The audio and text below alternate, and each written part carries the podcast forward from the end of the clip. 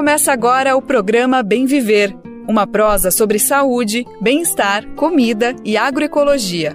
Produção Rádio Brasil de Fato.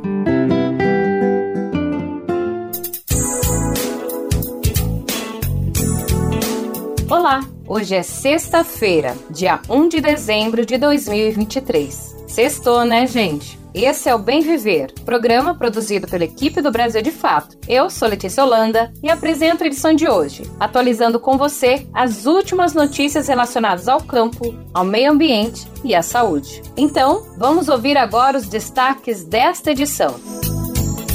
Movimentos e parlamentares pedem que Lula vete PL do veneno aprovado pelo Congresso. Na Colômbia, organizações do campo se reúnem para discutir o combate à fome. A agropecuária convencional é responsável por 20% dos gases de efeito estufa. Empregadores devem pagar a segunda parcela do 13º salário até o dia 20 de dezembro. O Bem Viver é seu programa informativo diário do Brasil de Fato e tem sempre uma nova edição de segunda a sexta a partir das 11 horas da manhã. Bem Viver é transmitido na Rádio Brasil Atual, na Grande São Paulo, e também pela internet, na nossa rádio web, no site radio.brasildefato.com.br. Acompanhe a gente lá e se informe.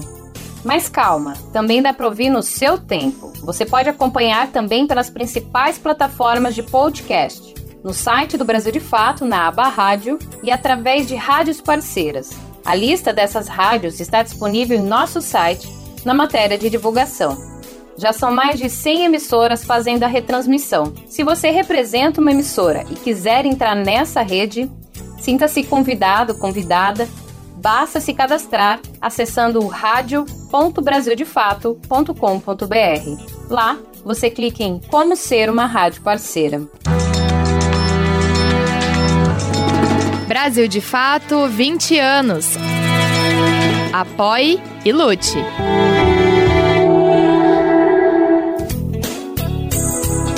Mais de 2 bilhões de brasileiros rejeitam a proposta da bancada ruralista que pretende aumentar o uso de agrotóxicos em frutas, verduras e legumes em geral. A medida, chamada PL do veneno, pode aumentar o risco de câncer.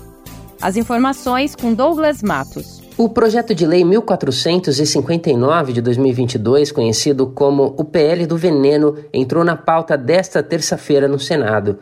O texto, que flexibiliza o uso de agrotóxicos, é o primeiro item previsto para votação.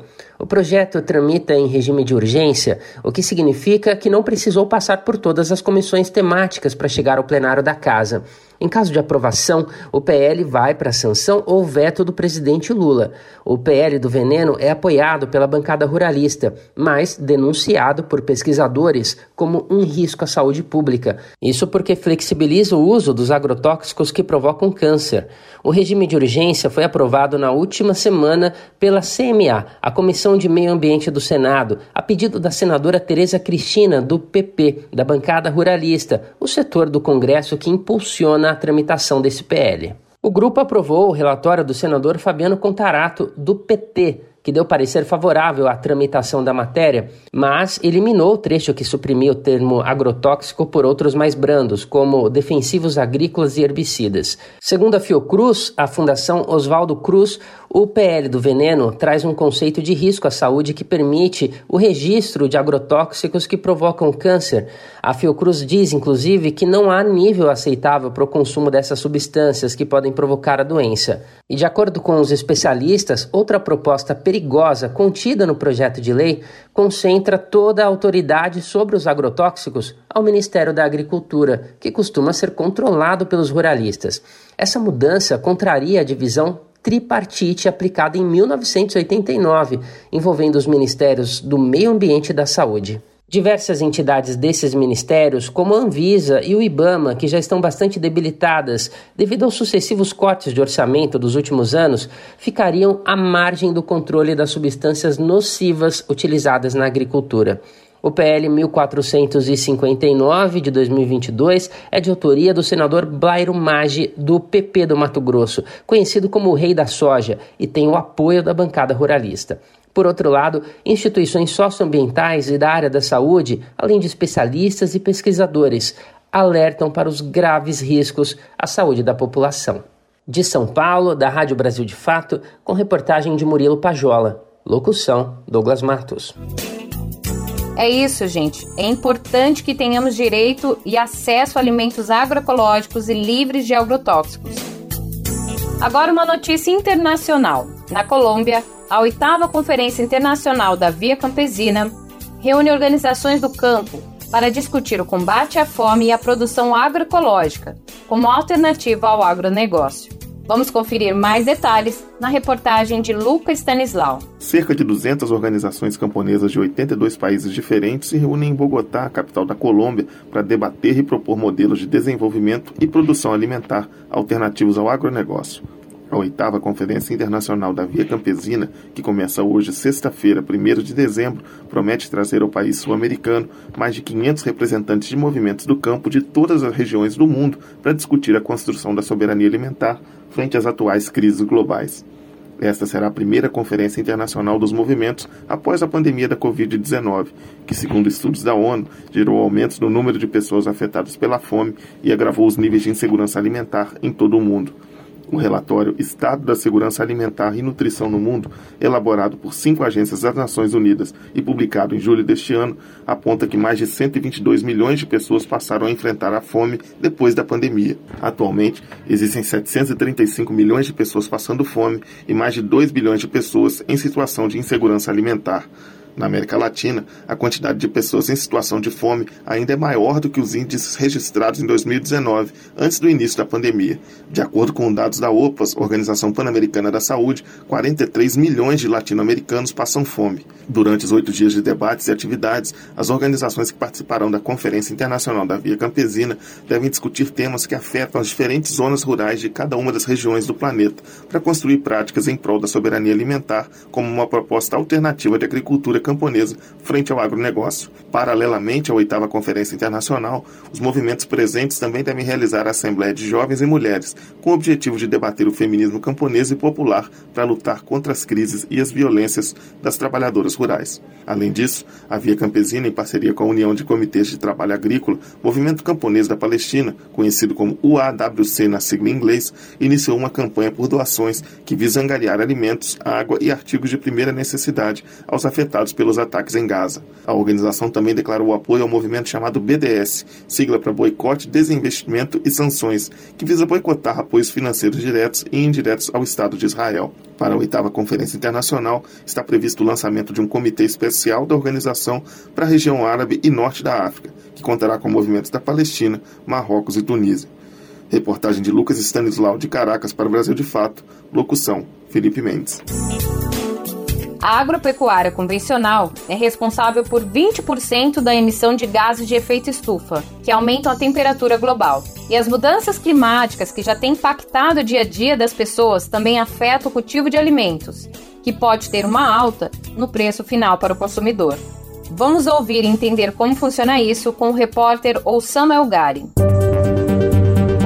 As mudanças climáticas têm impactos reais na vida das pessoas. Uma das consequências é a dificuldade no acesso a alimentos quando a produção é afetada. Segundo especialistas, a agricultura convencional contribui para o aquecimento global, e isso impulsiona as mudanças climáticas que geram impactos negativos sobre o próprio cultivo de alimentos. É o que explica a pesquisadora da Embrapa, a empresa brasileira de pesquisa agropecuária, Mariane Carvalho Vidal. A agricultura é a atividade humana mais mais vulnerável aos efeitos das mudanças climáticas devido à forte dependência de suprimentos adequados de água, temperatura, além da necessidade de um delicado balanço atmosférico de gases, né, como o dióxido de carbono e metano.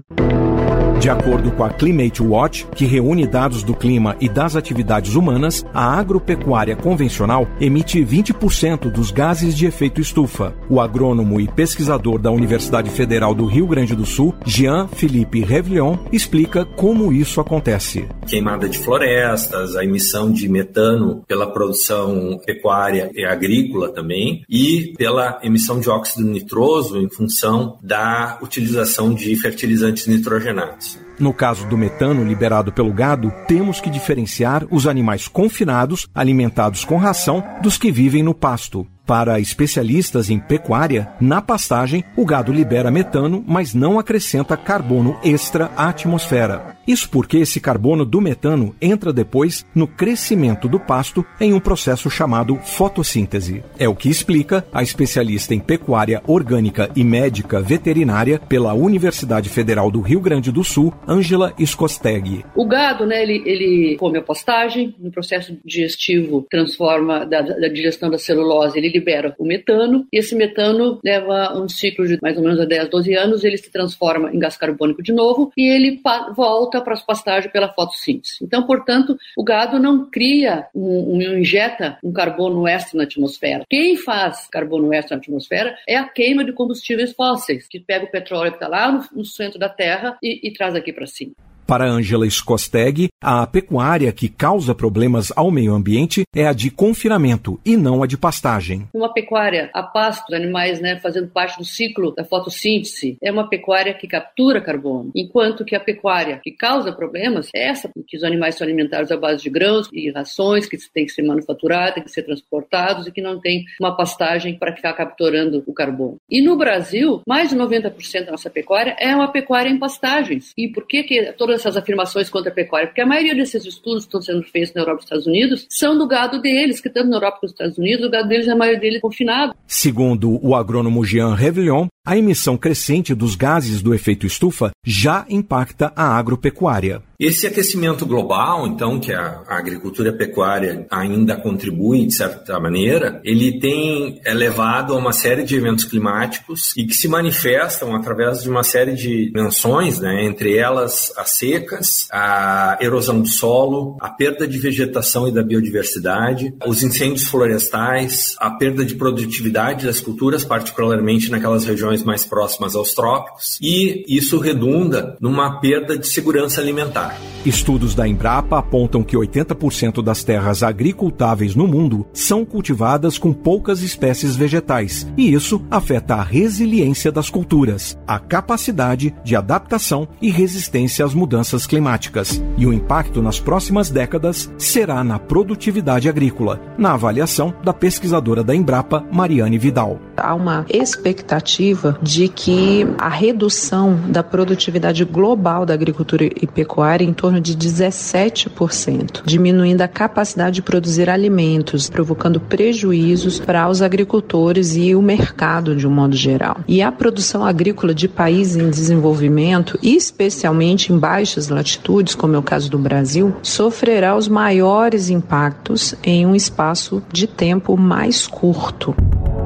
Para a Embrapa, os eventos climáticos extremos já são responsáveis por 25 a 35% das oscilações dos preços agrícolas. E para a ONU, com o crescimento da população, os preços serão mais altos com escassez de alimentos. Então é preciso agir. Mas como a agropecuária pode ajudar? Isso você acompanha na próxima reportagem. Da Rádio Nacional em Brasília, Osama El Gauri.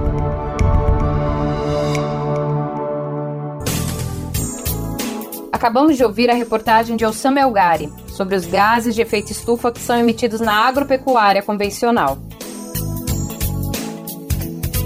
E agora falando um pouquinho sobre preservação ambiental. O BNDES, Banco Nacional de Desenvolvimento Econômico e Social, irá financiar projetos de restauração ecológica com espécies nativas.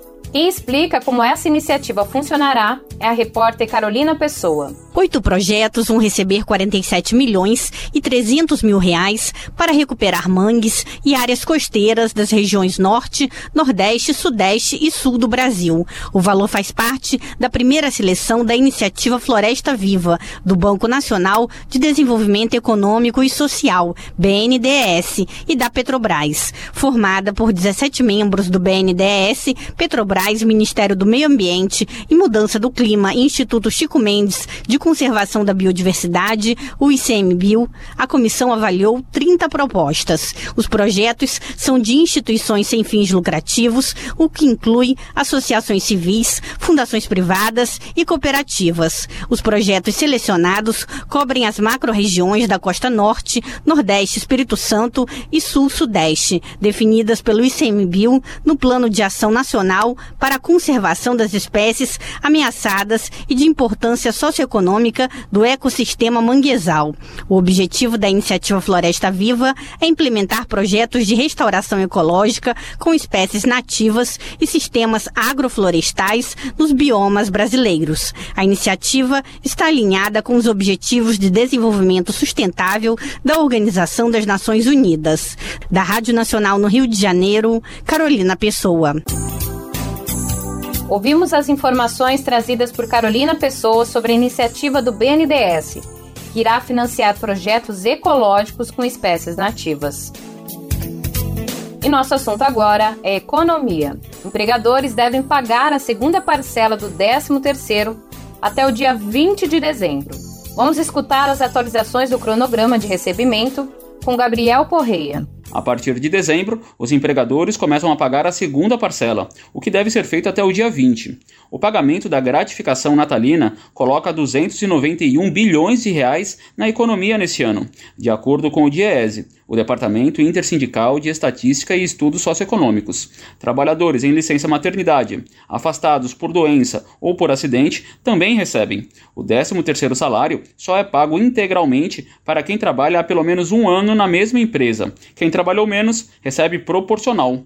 No caso de demissão sem justa causa, o 13º é calculado proporcionalmente ao período trabalhado e pago junto com a rescisão.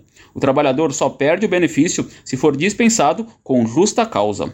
Para aposentados e pensionistas, as datas são outras. A primeira parcela desses já foi paga até junho e a segunda até julho. Em média, cada trabalhador recebe R$ 3.057. Vale lembrar que o imposto de renda, INSS e fundo de garantia do tempo de serviço também incidem sobre o 13º e serão cobrados no pagamento da segunda parcela. Com informações da Agência Brasil, da Rádio Nacional em São Luís, Gabriel Correa. O 13º é um direito e é sempre muito bem-vindo para os trabalhadores que aproveitam para realizar suas compras de fim de ano e ainda quitar as dívidas. Agora a gente volta a falar das mudanças climáticas e o encontro das partes em Dubai, a COP28, que tem um peso fundamental para a mitigação climática global, cada vez mais necessária vistos os recentes episódios climáticos extremos no Brasil e no mundo. A repórter Sayonara Moreno traz mais informações para a gente. O mundo enfrenta ondas de calor mortais secas, incêndios florestais, tempestades e inundações, efeitos considerados devastadores pela Organização das Nações Unidas. Na busca por estabilizar a concentração de gases de efeito estufa na atmosfera, a COP, Conferência das Partes, acontece todos os anos desde 1992.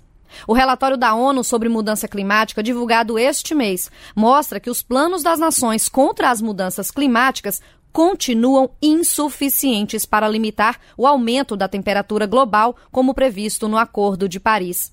O secretário executivo do Observatório do Clima, Márcio Astrini, ressalta a importância de conferências como a COP, apesar de avaliar o pouco avanço na hora de os países cumprirem os compromissos ambientais. E alerta que o mundo já vive uma crise climática. Recorde de temperatura ao redor do planeta, as emissões batendo recordes. Nós estamos vendo, por exemplo, no Brasil, enchentes no sul do país, ao mesmo tempo secas recordes na Amazônia, temperaturas anormais ao redor do mundo em todos os lugares. Todos os sinais estão aí, o desgelo dos polos acontece numa velocidade assustadora. Eles precisam levar a sério tudo isso que é debatido aqui. Não adianta só vir para uma conferência fazer discurso bonito, assinar papéis cheios de boas intenções e quando voltam para suas casas não colocam nada em prática. É o que nós estamos vendo. A COP deste ano está sendo sediada nos Emirados Árabes. O analista de geopolítica Hugo Albuquerque avalia que isso pode atrasar o processo de descarbonização do mundo, já que o país é um grande exportador de petróleo. O fato de estar sendo sediado no Oriente Médio bem onde se exporta boa parte do petróleo do mundo, é uma prova que aquelas economias querem controlar e ter uma gestão desse processo para o qual elas já se preparam. No sentido que a Arábia Saudita, os Emirados Árabes, todos aqueles países vão ter de se adaptar a uma economia pós-petróleo. Eles querem evitar isso participando do processo. De certa maneira, implica numa lentidão numa pauta de lentidão nele, mas não uma negação absoluta da descarbonização da economia mundial. Atualmente, 197 países são signatários do acordo para buscar formas de estagnar os efeitos climáticos no planeta. Exemplos de acordos importantes são o Tratado de Quioto, de 1997, e o Acordo de Paris, de 2015. Neste último, todos os países do mundo concordaram em se esforçar para que o aquecimento global não aumentasse mais de um grau Celsius e meio. O documento das Nações Unidas também mostra uma luz no fim do túnel. Se os compromissos forem totalmente implementados, as emissões de gases poluentes em 2050 podem ser 60% menores do que em 2019. Outro relatório da ONU, também divulgado em novembro, revela que os governos dos países pretendem produzir mais que o dobro de combustíveis fósseis, que são poluentes como o petróleo, acima do ideal para limitar o aquecimento do planeta em um grau e meio. Vale destacar que 90% das emissões de dióxido de carbono no ar vem dos combustíveis fósseis. Da Rádio Nacional em Brasília, Sayonara Moreno. É, a gente segue acompanhando as informações sobre a COP28 e ficamos na expectativa que os líderes dos países presentes na conferência assumam o compromisso de reduzir as emissões de gases de efeito estufa que aquecem o planeta e geram os eventos climáticos extremos. E agora, trazendo a responsabilidade para o Brasil, Lula diz que quer que o país seja referência no uso de energia verde. O discurso foi proferido durante a mesa redonda Brasil-Arábia Saudita, na capital Riad. Novamente, a repórter Sayonara Moreno traz a notícia na íntegra pra gente. No primeiro país da viagem internacional pelo Oriente Médio, Arábia Saudita, Lula disse que o Brasil quer ser uma referência no uso de energia verde e tem compromisso com o combate ao desmatamento. Daqui a 10 anos, o Brasil será chamado Arábia Saudita da energia verde, da energia renovável nós temos alguns compromissos firmados. Primeiro, até 2030, nós queremos chegar a desmatamento zero na Amazônia. Segundo, nós vamos fazer todo o possível para que a gente faça do Brasil o centro do mundo na produção de energia alternativa. Porque acho que nós precisamos todos trabalhar com muita responsabilidade para descarbonizar o planeta. A declaração foi dada nesta quarta-feira na capital saudita durante a mesa redonda Brasil-Arábia Saudita na capital Riad, com a participação de empresários brasileiros e árabes. Aos presentes, Lula destacou que quer construir parcerias com o país, tanto no que eles podem investir no Brasil, quanto no que os empresários brasileiros podem investir por lá. O presidente Lula também lembrou que, a partir do ano que vem, a Arábia Saudita passa a fazer parte do BRICS. Segundo ele, o país precisa ajudar a fortalecer o Banco do Bloco. O Brasil vai reunir em 2025 os BRICS, que tenho o imenso prazer, pelo fato da Arábia Saudita ser o mais novo membro dos BRICS. Inclusive disse ao príncipe herdeiro que a Arábia Saudita precisa ajudar a fortalecer o Banco dos BRICS, para que a gente possa mudar a faceta dos bancos multilaterais, para que eles possam tratar de financiar o desenvolvimento dos países mais pobres sem taxa de juros escorchantes que termina por matar qualquer possibilidade de investimento dos países. Antes de embarcar para o Catar, segundo o país da agenda, o presidente Lula conversou com jornalistas sobre assuntos que repercutem no Brasil, entre eles a indicação de Flávio Dino para o Supremo Tribunal Federal e Paulo Gonet para a Procuradoria-Geral da República, que serão sabatinados no Senado Federal. Eu indiquei os dois porque entendi que os dois eram as melhores pessoas que eu podia indicar. Eu espero que o Senado estude, analise o nome dele, faça o debate que quiser fazer. Espero que os dois sejam indicados, porque assim, se eu não fizesse agora, eu não teria tempo de colocar em debate o nome dele deles antes do encerramento da atividade do Congresso Nacional. Eu acho que são duas pessoas qualificadas, altamente qualificadas para assumir tanto a Suprema Corte quanto a Procuradoria-Geral da República. O presidente também foi perguntado sobre o veto integral ao projeto de lei que desonera a folha de pagamento de 17 setores da economia. Segundo Lula, não se deve dar desoneração às empresas sem contrapartida aos trabalhadores. Eu não sei se eles estão preocupados pelo fato de gerar mais emprego, não foi, porque não tem nada na lei que diz que vão gerar mais emprego se tiver desoneração. O que é importante é que essas coisas aconteçam e o Haddad vai apresentar alternativas na medida em que a gente também tem uma relação entre empresário e trabalhadores que ao reduzir desoneração da empresa para você melhorar a renda da empresa é importante você garantir emprego para os trabalhadores. E a lei não diz absolutamente nada.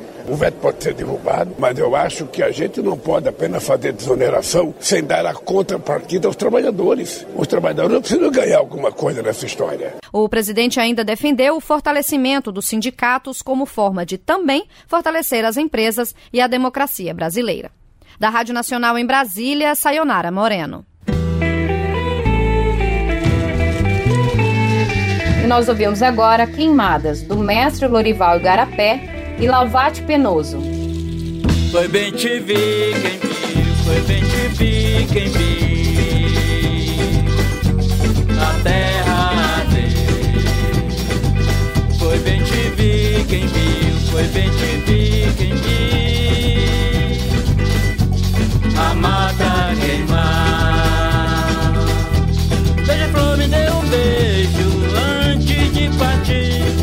Partiu contrariado de ver tantas queimadas na floresta tropical. As vidas se acabando, as fontes todas secando, sem ter água pra beber. Mas um dia a terra gira para o lado do bem, vai nascer novas sementes na cabeça dessa gente que não pensa em ninguém. É aí que a coisa muda, toda muda terá vida, toda vida terá sol. Vai girar um girassol.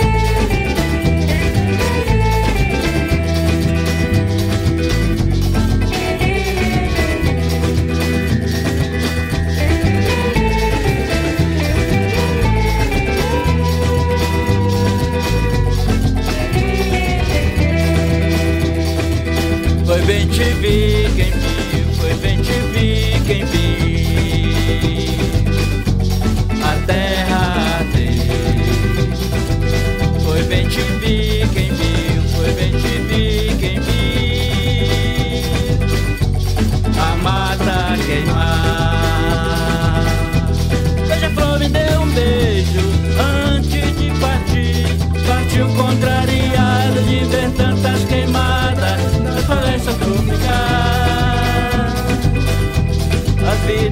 acabando, as fontes todas secando, sem ter água pra beber.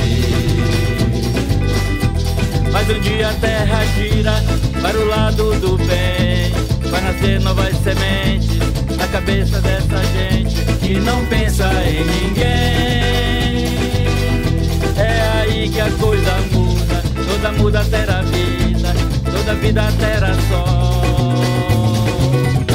Faz girar um girassol e vai girar, e faz girar um girassol e vai girar, e faz girar um girassol e vai girar.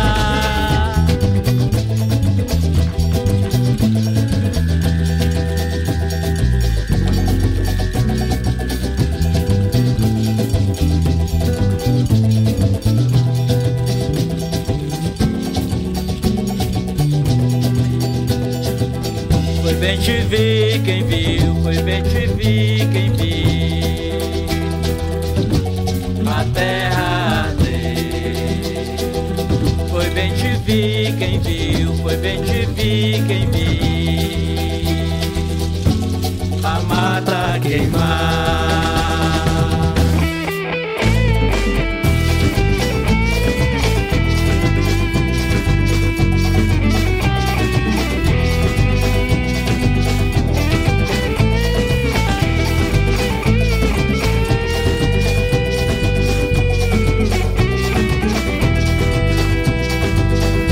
bem te vi, entendi. viu, bem te vi, entendi. Que coisa mais linda, né, gente? Para poder entrar no clima do fim de semana e também refletir um pouco sobre a preservação ambiental. De volta com as notícias do programa Bem Viver, vamos falar agora da região nordeste do Brasil. Em Natal, capital do Rio Grande do Norte, o governo do estado decretou situação de emergência por 90 dias, devido às fortes chuvas que assolam a cidade. Ouça agora na reportagem de Gabriel Correia. A Prefeitura de Natal decretou situação de emergência por 90 dias nas áreas afetadas pelas chuvas que castigaram a capital do Rio Grande do Norte nesta semana.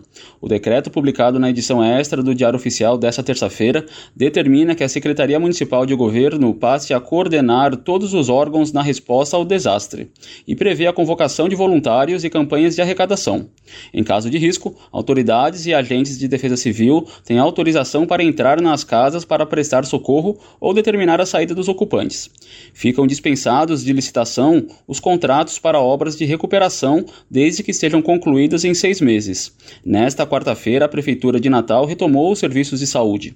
As chuvas que atingiram Natal chegaram a 245 milímetros entre segunda e terça-feira, transbordando lagoas e alagando imóveis. Crateras foram abertas em ruas e avenidas, redes de drenagem foram afetadas, além de queda de árvores. O volume de chuva foi equivalente a 11 vezes a média histórica para o mês de novembro, de acordo com o Instituto Nacional de Meteorologia. O Corpo de Bombeiros acionou todo o efetivo de busca e salvamento, que estava de folga, para atender mais de 100 ocorrências na Grande Natal. De acordo com a Defesa Civil, cerca de 60 pessoas ficaram desabrigadas e muitas outras desalojadas, explicou a secretária de Planejamento Joana Guerra. A Prefeitura, principalmente através da Defesa Civil, da Secretaria de Assistência Social, tem atuado né, nos, nos abrigos disponibilizados à população com kit higiene, alimentação completa, colchões, cobertores, toda a assistência necessária para mitigar essa situação angustiante que algumas famílias têm vivenciado. As fortes chuvas também atingiram o interior. Em Brejinho, região agreste, a chuva chegou a 320 milímetros. Isso é mais da metade do que choveu em todo esse ano até agora. Segundo meteorologistas da empresa de pesquisa agropecuária Potiguar, a dimensão da chuva não foi detectada por nenhum sistema de previsão e foi causada pela formação de nuvens incomuns em áreas equatoriais e litorâneas. A previsão do tempo até sábado é de céu parcialmente nublado com chuvas em quase todo o Rio Grande do Norte. Da Rádio Nacional em São Luís, Gabriel Correa. Nossa solidariedade à população do Rio Grande do Norte, que enfrenta as consequências das fortes chuvas. Esperamos que a situação melhore logo e que a ajuda chegue a todos aqueles que mais precisam neste momento. Dados de pesquisa do IBGE, o Instituto Brasileiro de Geografia e Estatística, mostram que a expectativa de vida no Brasil ficou em 75 anos em 2022. A repórter Cristiane Ribeiro traz mais informações para a gente. A expectativa de vida do brasileiro ao nascer em 2022 ficou em 75,5 anos. Em 2021, ano da pandemia de Covid-19 que teve mais mortes pela doença, a expectativa foi de 72,8 anos, ou seja, 4,2 anos a menos. As informações são das tábuas de mortalidade divulgadas nesta quarta-feira pelo IBGE. O estudo mostra, pela primeira vez, os impactos da pandemia de Covid-19 na expectativa de vida do brasileiro, uma vez que os números de 2020 e 2021, de 76,8 e 77 anos, respectivamente, ainda não levavam em conta as mortes provocadas pela doença no país. A pesquisadora do IBGE, Isabel Marri, lembra que a estimativa foi feita sem prever essa crise sanitária que afetou o Brasil e o mundo, causando milhares de mortes com os anos de pandemia que fica claro o aumento das mortes e o efeito que isso tem, contrário, quanto mais mortes, menor a esperança de vida ao nascer de uma população. Em 2022 já tem uma recuperação dessa esperança de vida ao nascer em relação ao que foi 2021, é o ano mais drástico de aumento de mortes. E o que a gente espera é que a gente ainda tenha uma recuperação ainda da esperança de vida no próximo ano, porque a gente ainda tem o ano de 2022 como efeito do excesso de mortes ainda do final do período pandêmico. Nesta divulgação, o IBGE também está revisando os dados dos anos anteriores. Nos números referentes aos anos pré-pandemia, a revisão do IBGE aponta que a esperança de vida ao nascer em 2022 foi a menor desde 2017. Para as mulheres, a expectativa ficou em 79 anos, abaixo dos 80,1 anos de 2019 enquanto a dos homens ficou em 72 anos, taxa também inferior aos 73,1 anos de 2019.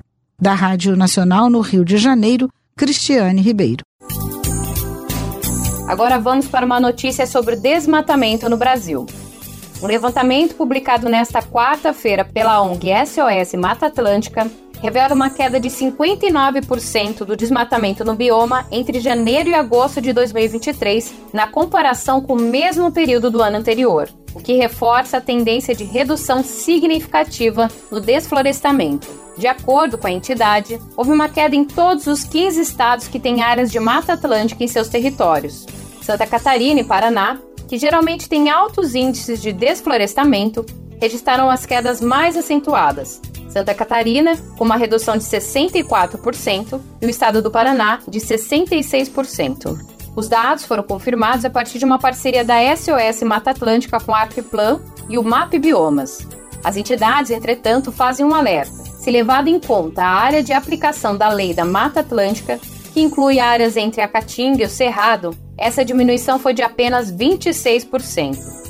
A área desmatada nos oito primeiros meses de 2023 é de mais de 9 mil hectares. O cálculo foi feito a partir da área de Mata Atlântica delimitada pelo IBGE em 2019. No mesmo período, em 2022, último ano do governo de Jair Bolsonaro, do PL, foram mais de 22 mil hectares. Os dados na íntegra podem ser acessados em nosso site brasildefato.com.br. Agora falando de ações afirmativas. O Conselho Nacional de Justiça anuncia que pretende criar bolsas de estudos para candidatos negros à magistratura. Vamos ouvir na reportagem de Ana Lúcia Caldas. O Conselho Nacional de Justiça trabalha na criação de um programa de bolsas de estudos para candidatos negros que desejarem prestar concursos públicos para a magistratura. A informação é do presidente do CNJ, ministro Luiz Roberto Barroso, durante a primeira reunião do Observatório dos Direitos Humanos sob sua gestão. Nós estamos estruturando, junto com a Fundação Getúlio Vargas de São Paulo, Gabriel, um programa de bolsas de estudo para candidatos negros que queiram concorrer à magistratura. Nós queremos nós queremos mudar as estatísticas raciais no poder judiciário. O que tem acontecido é que, a despeito das cotas, muitas pessoas ainda não conseguem preencher essas cotas Barroso ressaltou que a magistratura exige dedicação ao estudo e que nem sempre quem tem que sustentar a casa pode ter. Evidentemente, quem tem que sustentar a casa, quem tem que trabalhar, quem tem que ganhar dinheiro, não consegue fazer esse estudo sistemático, exclusivo. E, portanto, é essa possibilidade que nós queremos dar a esses candidatos. Eu sei que já há projetos, eu sei que o Educafro tem projetos e outras instituições têm projetos, mas nós queríamos fazer uma coisa sistêmica e, e de âmbito nacional. O material de preparação dos candidatos negros deve ser disponibilizado por meio de uma plataforma virtual de ensino à distância e será focado na primeira edição do novo Exame Nacional da Magistratura, que deve ser realizado no ano que vem. No início deste mês, o CNJ aprovou a criação do Exame Nacional de Magistratura para selecionar candidatos aos cargos de juiz em todo o país. A aprovação no exame será pré-requisito para participação nos concursos para magistrados. As provas deverão ser realizadas uma vez por ano em todas as capitais. Com informações da Agência Brasil, da Rádio Nacional em Brasília, Ana Lúcia Caldas. E é nessa mesma temática que a gente traz a entrevista de hoje. A nossa repórter Gabriela Moncal conversou com Agatha de Miranda, advogada de Colisão Negra por Direitos, e elas falaram um pouco sobre a DPF pelas vidas negras e a votação no STF, Supremo Tribunal Federal. Na quarta-feira, dia 22, o Supremo Tribunal Federal começou a julgar a DPF pelas vidas negras, protocolada pela Coalizão Negra por Direitos, junto com organizações de familiares de vítimas do Estado, como Mães de Maio, Mães de Manguinhos e Mães da Maré, além de sete partidos políticos, entre eles PT, PSOL, Rede, PCdoB, PSB e PDT. De número 973, essa ação pede que o Estado reconheça o descumprimento histórico do direito à vida, alimentação, saúde e segurança para a população negra do Brasil. Para conversar sobre a DPF e sobre as ações práticas que o movimento negro reivindica a partir dela, a gente recebe hoje Agatha de Miranda, advogada da Coalizão Negra por Direitos. Agatha, muito obrigada por aceitar o nosso convite. Eu começo então pedindo que você explique para a gente o que, que é a DPF pelas vidas negras e o que está em jogo nesse julgamento do STF. É, muito obrigada por me receber aqui para falar em nome da coalizão sobre essa ação. É, a partir desse reconhecimento é, desse estado de coisas inconstitucional em relação ao direitos, aos direitos e garantias constitucionais da população negra, a coalizão é, propõe a, a, organização de um meio institucional de apresentar essa denúncia e fazer reivindicações, ao mesmo tempo que apresenta é, possibilidades de um projeto de vida é, para o povo negro brasileiro. E esse projeto ele está entre muitas outras camadas é, relacionado de maneira muito específica à ideia de reconhecimento dessas violações de direitos e de práticas separatórias. Então, é uma ação é, que, no seu bojo, traz essas denúncias, identificando é, a violação do direito à vida como uma violação central para falarmos de outras violações de direitos, principalmente é, direitos sociais, que são os direitos à saúde, à segurança alimentar é, e à segurança pública.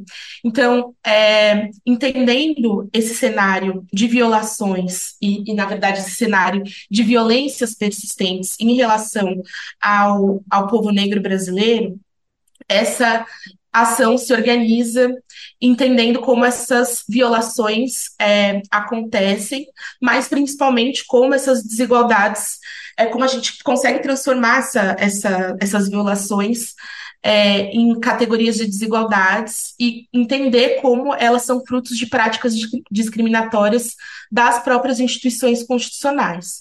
Então, é, no limite, essa ação ela serve para a gente apresentar as contradições que o Estado Democrático de Direito é, vem apresentando e suportando quando falamos é, da interpretação e aplicação do, dos direitos que o Estado é, brasileiro tem o dever de atender a população negra, entendendo é, ali como um, um, conjunto de cidadãos e cidadãs que merecem a atenção do Estado.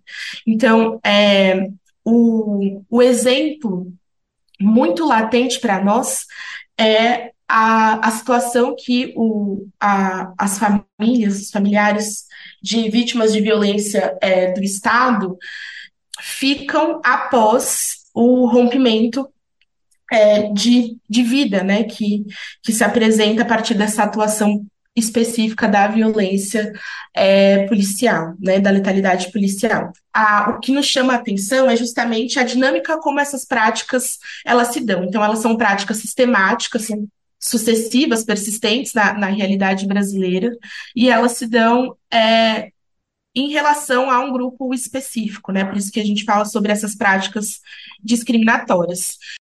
Então, um dos pedidos dessa ação é que o STF determine que o governo elabore um plano nacional de enfrentamento ao racismo institucional e à política de morte à população negra. Que tipo de plano é esse que vocês defendem? Esses planos eles estão desenhados justamente nessa organização que é, essa ação, enquanto um instrumento processual mesmo, é, nos permite, em primeiro lugar, que a interpretação da lei constitucional seja para o reconhecimento do estado de coisas inconstitucional em relação à população negra, porque isso é o reconhecimento sobre a importância do racismo na organização da, da realidade brasileira, mas principalmente de como as relações é, raciais se organizam nas instituições. Então, esse, esse, esse plano, ele propõe é, parte dessa premissa e é, propõe uma política reparatória, tanto no campo da segurança pública, que seja comprometida com a redução da letalidade é, policial, então, trata ali especificamente da violência institucional e desse ponto da e desse ponto da, da letalidade, é, policial e também se preocupa é, em atender a, a saúde e atender a situação é, de, de insegurança alimentar também, que assola a realidade de vida da população mesmo. Então, é, é, um, é, um, é um, um programa, um conjunto de, de propostas programáticas, vou dizer assim, que é, se demonstram fundamentais para a gente pensar é, no que quais são as formas de discutir reparação, é, lembrando, inclusive, de onde partimos, que é dessa realidade é, racista, é, e para onde podemos ir a construção de uma democracia é, que verdadeiramente contemple é, de maneira igualitária todas as pessoas que compõem é, esse, esse Estado-nação. E Agatha, só para fechar aqui uma última pergunta, é, querendo saber um pouco também do ponto de vista dos movimentos negros, né? Como que vocês pretendem fazer essa pressão? Não só porque esse é o, assim, se espera o reconhecimento e a reparação desse próprio Estado que produz, na verdade, essa violência toda, né? Então, é, e além disso, o STF já classificou o sistema prisional brasileiro como um estado de coisas inconstitucional, e, no entanto, a barbárie, que é o sistema carcerário, não só ficou intocada, como sua engrenagem segue a milhão. Então, minha pergunta é: de que forma que o movimento negro pretende pressionar para que, de fato, esse reconhecimento por parte do Estado tenha impactos práticos na realidade das pessoas? Eu acho que é, eu posso responder a sua pergunta dizendo o que, que o movimento negro vem fazendo ou tem feito é, para que isso aconteça, né? Eu acho que é, é, muito. Entendo onde a sua pergunta se localiza, mas eu acho que é importante a gente é, localizar essa DPF nesse contexto de práticas que o movimento negro historicamente vem adotando é, para reconhecer o racismo para que o racismo seja reconhecido é, e para combater o racismo na, na nossa história. Esse é o papel que o movimento negro vem cumprindo é, no Brasil. Né, a, a, desde a, de antes da, da abolição. Então, é, nesse momento histórico, o que tem, alguma das práticas que tem nos cabido, inclusive a prática da, da Coalizão Negra por Direitos, é esse movimento de é, incidência política para a promoção de direitos da população negra.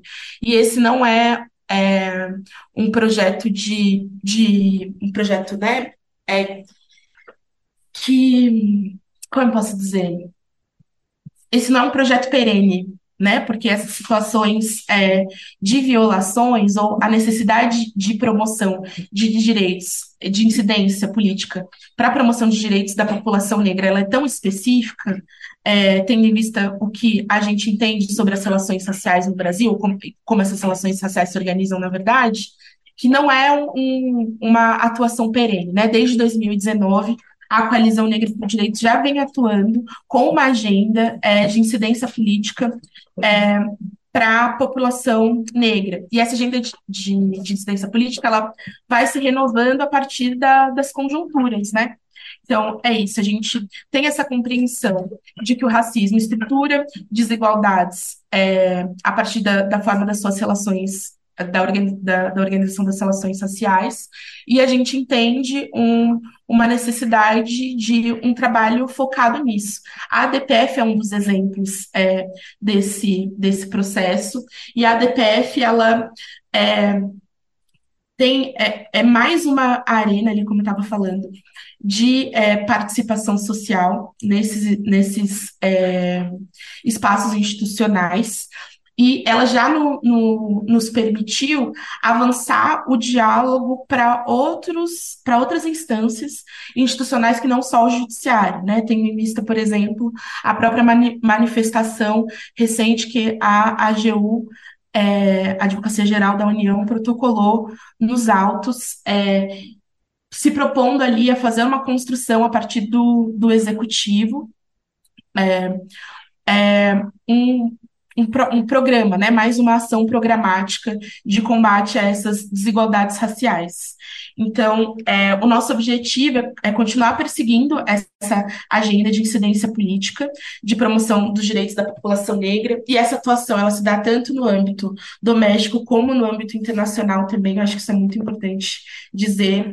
É, além de todo o potencial que a coalizão negra por direitos reúne também de articulação dos próprios territórios, acho que um exemplo disso que eu posso ressaltar, que inclusive faz parte do contexto dessa ação, é a própria campanha é, Se Tem Gente com Fome, Dá de Comer, que mobilizou mais de um milhão de reais é, e para né, recursos de, na, na pandemia e atendeu mais de, salvo engano, 100 mil famílias nesse, nesse processo. É, de aprofundamento da insegurança alimentar, de aprofundamento é, de, da, da crise sanitária, né, e, da, e, dos problemas na saúde pública da população negra. Então, é, são essas ações, não posso dizer nenhuma, nenhuma fórmula, mas posso dizer que o movimento negro é, brasileiro apresenta historicamente um projeto de vida ao povo brasileiro e ao povo negro.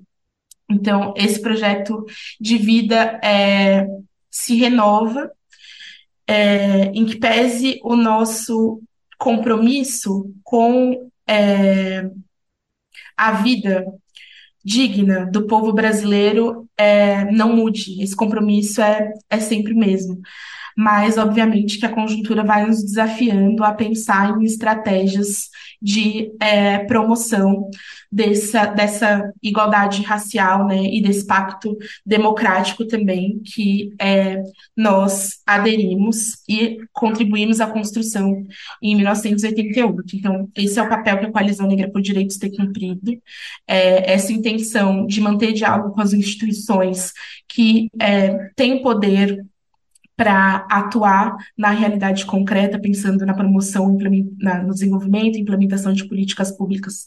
É o nosso objetivo.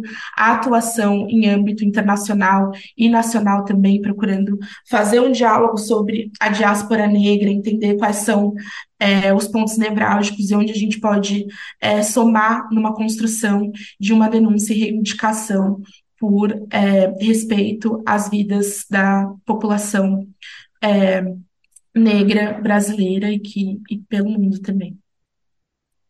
Certo, Agatha, te agradeço muito pela sua participação no programa, viu? Imagina, eu que agradeço. Você acabou de escutar a Agatha de Miranda, advogada da Coalizão Negra por Direitos. De São Paulo, da Rádio Brasil de Fato, Gabriela Moncal. É isso, gente. Ficamos por aqui. Por hoje é só. O programa Bem Viver volta na segunda-feira a partir das 11 horas da manhã para atualizar você das principais notícias da agroecologia, do meio ambiente e da saúde. Lembrando que você pode nos ouvir na Rádio Brasil Atual 98,9 FM na Grande São Paulo ou no site do Brasil de Fato, radio.brasildefato.com.br. O programa vai ao ar em diversas rádios pelo país a lista completa de emissoras que retransmitem o Bem Viver você encontra no nosso site, na matéria de divulgação diária do programa. E aproveitamos para agradecer esses veículos por estarem com a gente. O Bem Viver também fica disponível como podcast no Spotify, Deezer, iTunes e no Google Podcasts.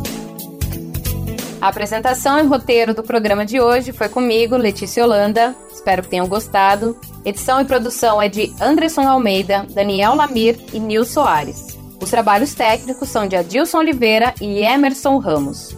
A coordenação de rádio e TV é de Monize Ravena. Na direção de programas de áudio, Camila Salmásio. E na direção executiva de jornalismo, Nina Fidelis. Grande abraço, gente. Até mais.